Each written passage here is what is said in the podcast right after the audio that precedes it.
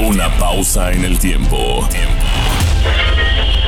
Licenciado Gastón Alegre, propietario de esta estación, quisiéramos que nos diga cuál fue el objetivo que le impulsó para montar esta estación tan poderosa que ya lo necesitaba Cancún.